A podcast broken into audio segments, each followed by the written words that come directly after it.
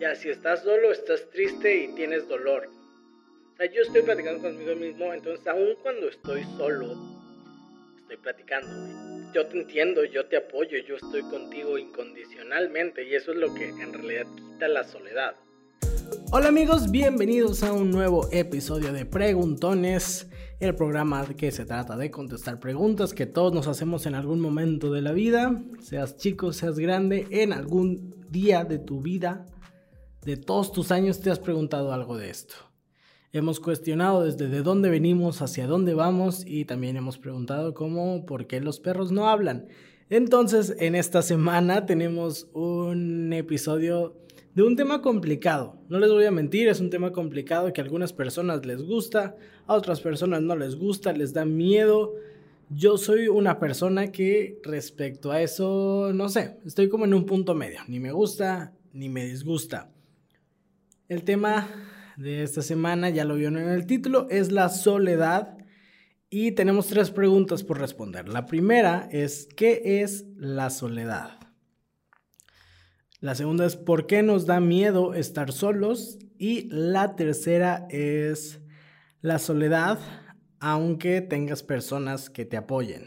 Y eso es algo de lo más feo o lo más fuerte que vamos a tocar en este episodio. Pero bueno, comenzamos. Aquí tengo la laptop y vamos a empezar buscando soledad.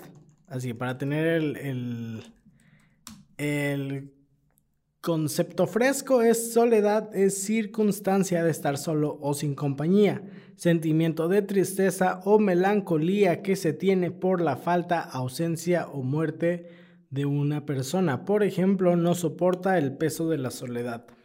Se fijan que, eh, o sea, la palabra soledad por sí sola y hasta en Google, hasta en, el significado literal, trae una connotación negativa cuando no necesariamente, ¿saben? Yo, por ejemplo, eh, hubo un tiempo en que sí no me gustó mucho estar solo, tal vez. Eh, y, y, no porque no me gustara, sino porque no estaba acostumbrado. Eh, muchas veces tenemos como un ritmo de vida muy acelerado y en la escuela y en el trabajo y en las prácticas y en las salidas con, con tus amigos y en el jijiji, jajaja, la familia y estás como que todo el día ocupado y en el momento que estás solo, en el momento que no estás haciendo algo, sientes como tengo que estar haciendo algo, tengo que ir a algún lado, tengo que, que hablarle a alguien a ver si está desocupado para hacer algo. Eh, hace unos años creo que estuve como en esa situación donde eh, un día no tenía nada que hacer y era como, hey, ¿qué onda? ¿Estás libre? Este, a, mis amigos, así de, pues vamos a cenar, vamos a, jugar videojuegos. Yo me juntaba mucho con un grupo de, de, dos chavos, este, dos amigos míos, que, que, siempre era juntarnos y todos los días y aún salíamos de clase y nos quedábamos en la escuela para estar hangueando, ¿no? Platicar, ir a comer, ir a, la casa a jugar videojuegos, ver películas. Entonces como que siempre estaba con alguien y siempre estaba haciendo algo. Y, y llega un momento en donde no puedes seguir ese ritmo porque todos crecen, porque tienes responsabilidades, porque a veces el cuerpo ya no da a estar haciendo cosas siempre y tienes que acostumbrarte a estar solo y tienes que acostumbrarte a, pues hoy no voy a ver a nadie y está bien. Eh, pero ¿qué es la soledad? Aquí nos lo describen en internet como ya algo negativo, ya trae tristeza. Ya si estás solo, estás triste y tienes dolor. Obviamente si se trata de por una pérdida amorosa, una pérdida de un familiar o de alguna persona cercana que, falleció, obviamente te vas a sentir triste y te vas a sentir, te vas a sentir solo y sí es negativo. Pero también existe la otra soledad, eh, que es la única que llega cuando todos se van. Ojo ahí.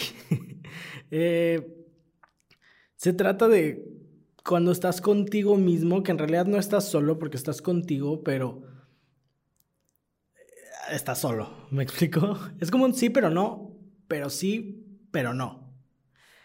Yo, por ejemplo, siempre digo yo, por ejemplo, pero en mi vida yo platico mucho conmigo mismo y no como si fuera otra persona o no como si escuchara voces en mi cabeza, sino que genuinamente planteo las cosas conmigo de que, a ver, ¿qué te parece si hacemos esto?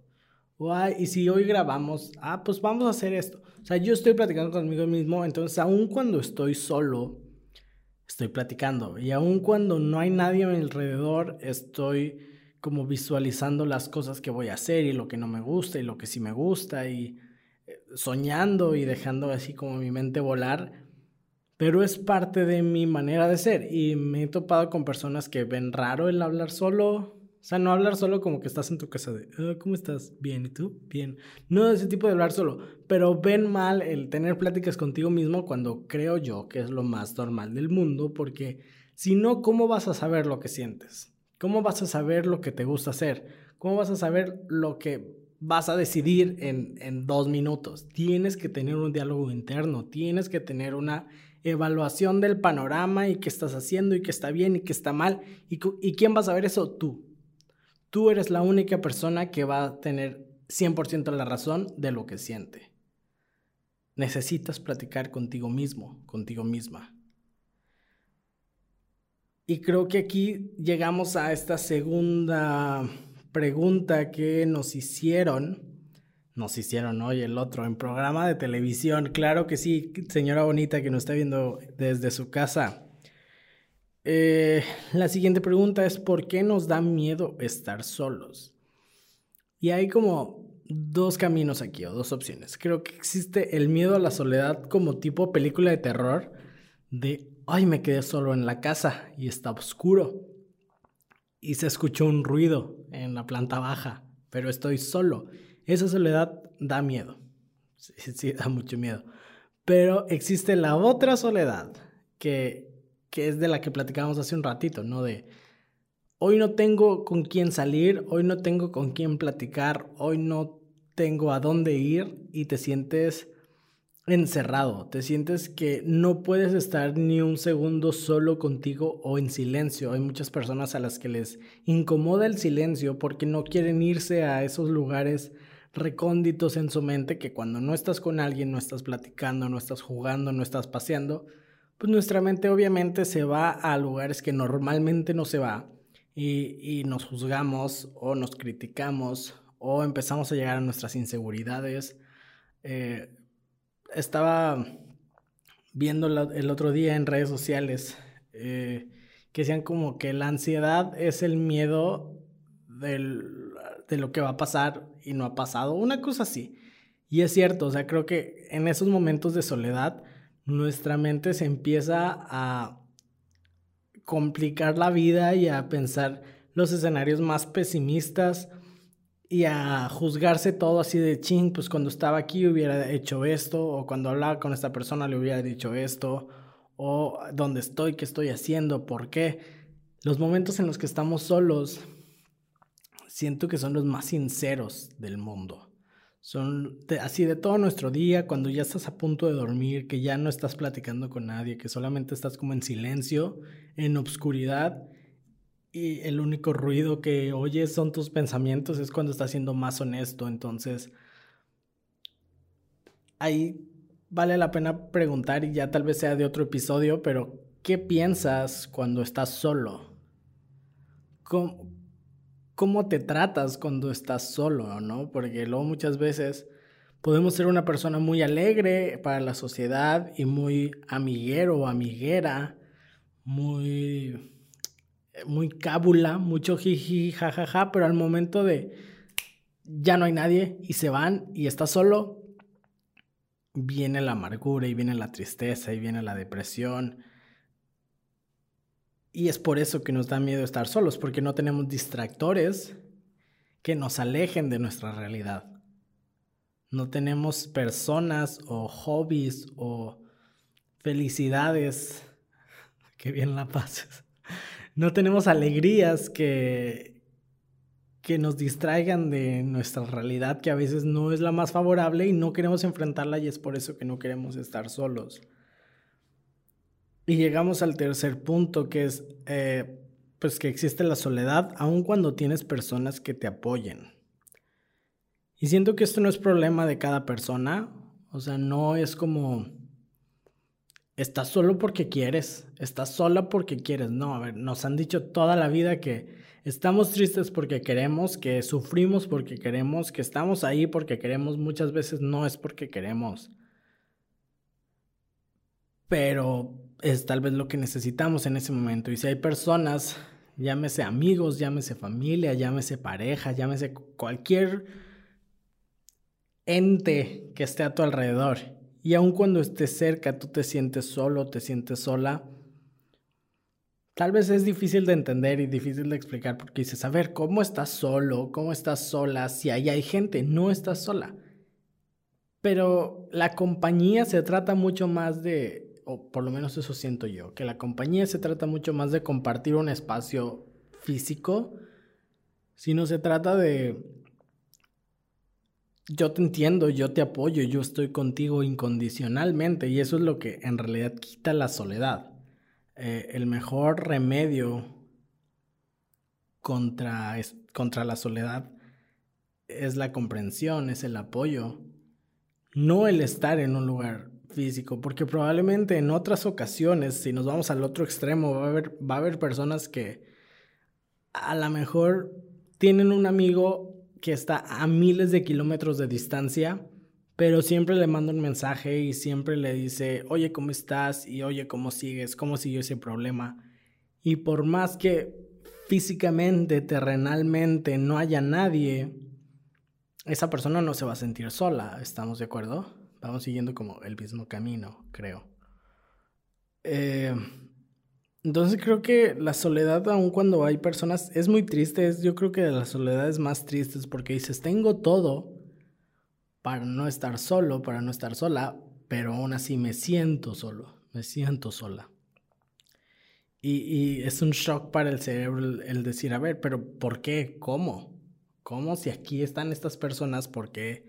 Tengo este sentimiento y pues no está mal sentirlo, o sea, también tenemos que reconocer a las personas que tenemos cerca y, poder identificar de, ok, esta persona vale la pena, esta persona no vale la pena, esta persona en realidad le interesa lo que yo estoy viviendo, en realidad le interesa mis problemas, mis angustias, mis felicidades, qué bien la pases. y vamos a bailar. Eh, pero sí, es triste, eh, pero es una realidad. Como todo lo que nos afecta en este mundo es triste, pero es una realidad. Y si hacemos como que no pasa, como que no existe, es muy difícil de superar. Entonces creo que el primer paso como para salir de ahí es decir, sí, ok, tengo personas aquí alrededor, sí, ok, me dicen estoy contigo, pero yo no siento eso.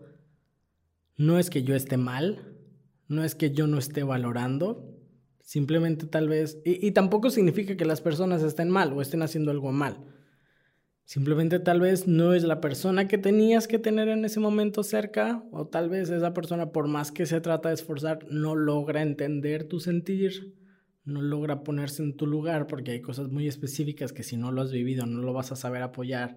Hay muchísimos factores, pero de que es una realidad es una realidad y sentirse solo tampoco está mal. Me gusta pensar que no hay tal cual como emociones buenas y emociones malas o emociones positivas y emociones negativas. Simplemente son emociones eh, agradables y desagradables, placenteras y no placenteras. ¿Por qué? Vamos a plantear esta situación.